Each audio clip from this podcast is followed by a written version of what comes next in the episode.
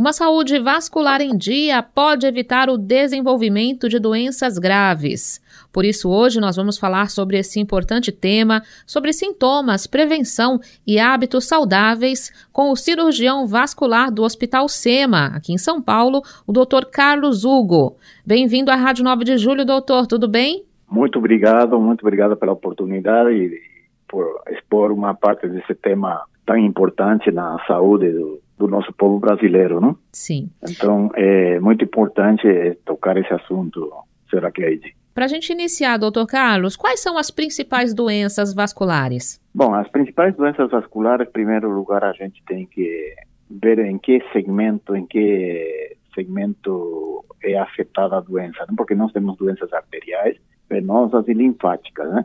Então, conforme esses segmentos, a gente vai ter uma, uma característica das doenças, né? Por exemplo, nas arteriais, nós temos os acidentes vasculares, os AVC, né? Que eles podem ser isquêmicos ou podem ser hemorrágicos, né? Mais frequentes são os isquêmicos, né?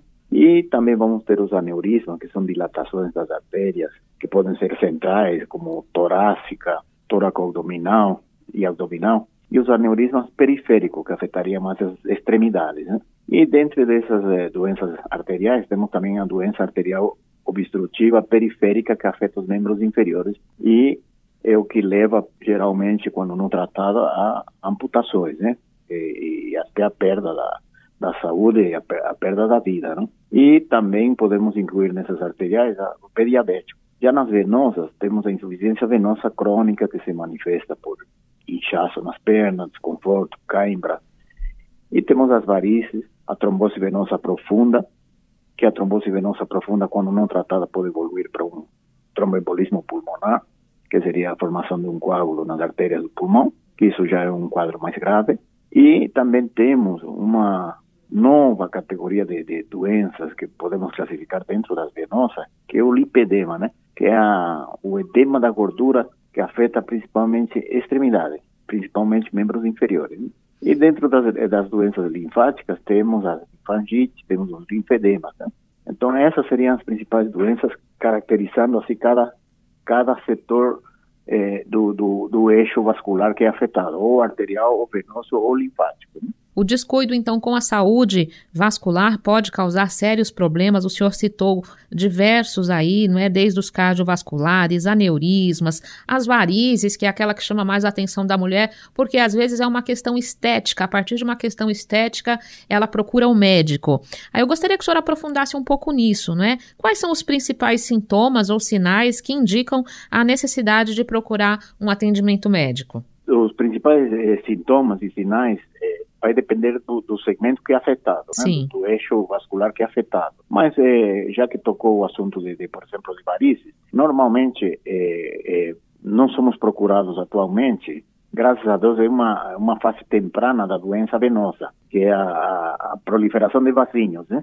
Então, isso já é uma manifestação de uma insuficiência venosa. Então, ao o, o paciente estar tá chegando mais cedo no consultório, é, principalmente com finalidade estética. Sim. Mas isso já vem é, sendo é, uma vantagem no sentido de prevenção de doenças mais de, de piores, doenças de, de, do, do, segmento venoso, né? Uhum. Então, a gente consegue tratar mais prematuramente esses doentes. Agora, se, por exemplo, afeta um, um eixo da, da, parte cerebral, da parte do pescoço, que afeta a carótida, nós vamos ter sintomas como tontura, eh, zumbidos, desmaios do paciente, são principalmente os primeiros sintomas que pode ter.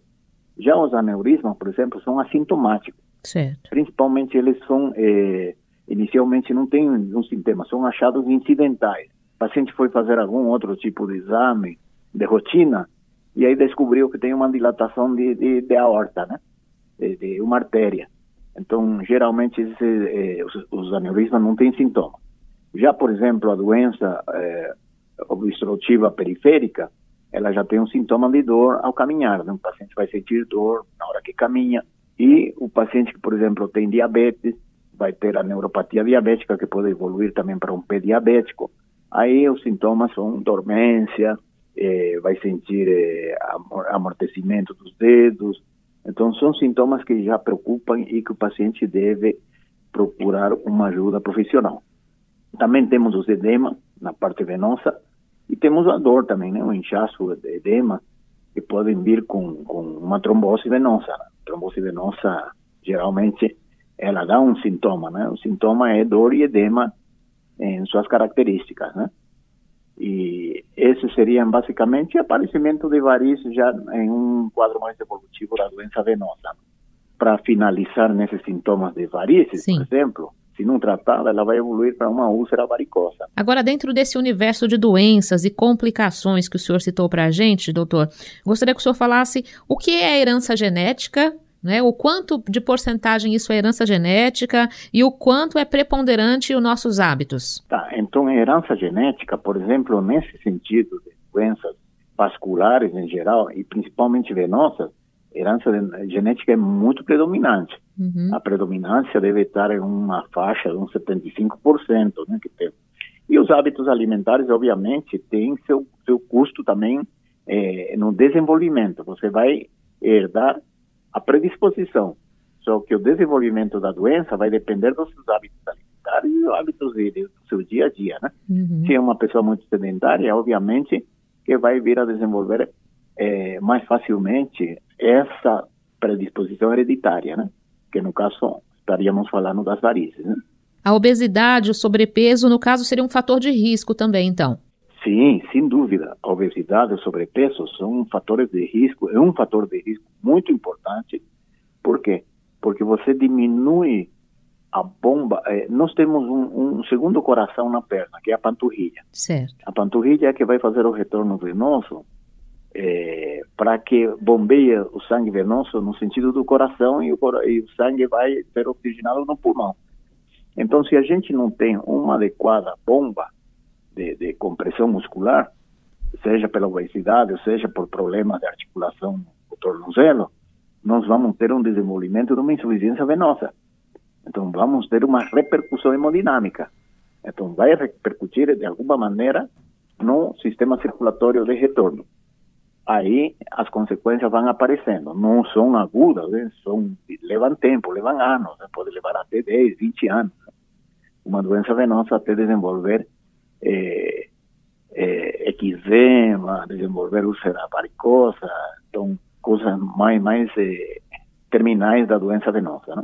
O senhor trouxe um exemplo bastante interessante aí, que a panturrilha é o segundo coração, né, que a gente tem Exatamente. na perna. Quer dizer, esse sedentarismo pode, né, ao longo do tempo, ocasionar problemas aí mais graves e até levar à morte, que a gente sabe que essas doenças são extremamente graves. Agora, doutor, eu tenho observado que muitos homens também começaram a desenvolver problemas que eu não sei se é uma, é uma percepção minha ou uh, se é uma incidência maior de problemas de varizes em homens. Não, o homem sempre teve, né? Acontece que agora, com, com a vaidade, o homem já está se preocupando mais, apareceu vazio, Sim. É, ele já começa a se preocupar. E temos outra vantagem no homem, né? A formação do o aparecimento dos pelos fica cobrindo. Então, os primeiros sintomas que você vai ter de, de, de insuficiência venosa, que seria os vasinhos, fica disfarçado com os pelos, né? Ah. Então, quando começa a ter inchaço, o paciente acha que é normal pelo trabalho, né? Então, é, a repercussão do homem para chegar no consultório é um pouquinho mais demorado em relação à mulher. Mas isso não significa de que o homem esteja agora. O, o, o que acontece é que o homem está indo procurar agora o tratamento estético também. Entendeu? Então sempre existiu. Só que agora ele está mais preocupado com a vaidade, né?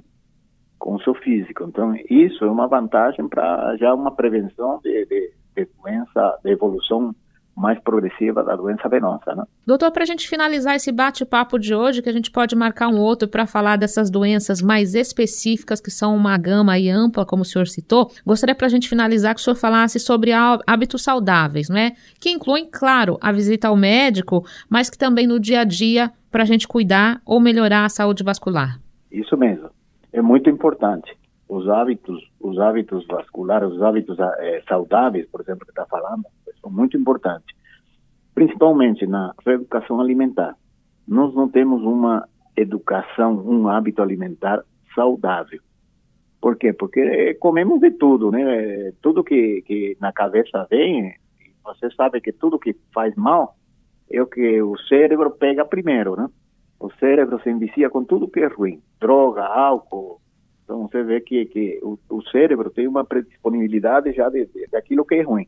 Então o que a gente tem que fazer é trabalhar a cabeça nesse sentido de procurar alimentos que nos fazem bem.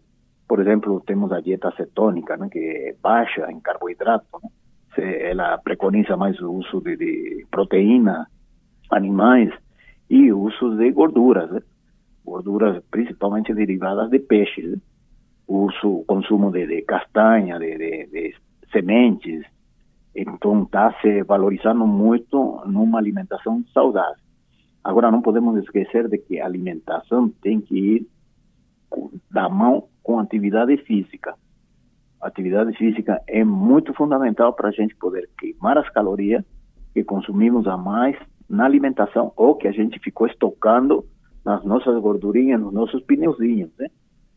Então, isso daí é muito importante. A educação alimentar tem que ir junto com a atividade física. Eu recomendaria também, por exemplo, dentre dos hábitos, vou colocar o uso de meia elástica. Por exemplo, quando a gente faz viagem de carro, de ônibus, que vai ter um, com uma duração mais prolongada de quatro a seis horas, o uso de meia elástica favorece muito a nossa circulação, porque a gente como fica é, restrito a ficar sentado ou viagens aéreas, você tem pouca locomoção, tem pouca atividade da bomba, que a gente estava falando da panturrilha.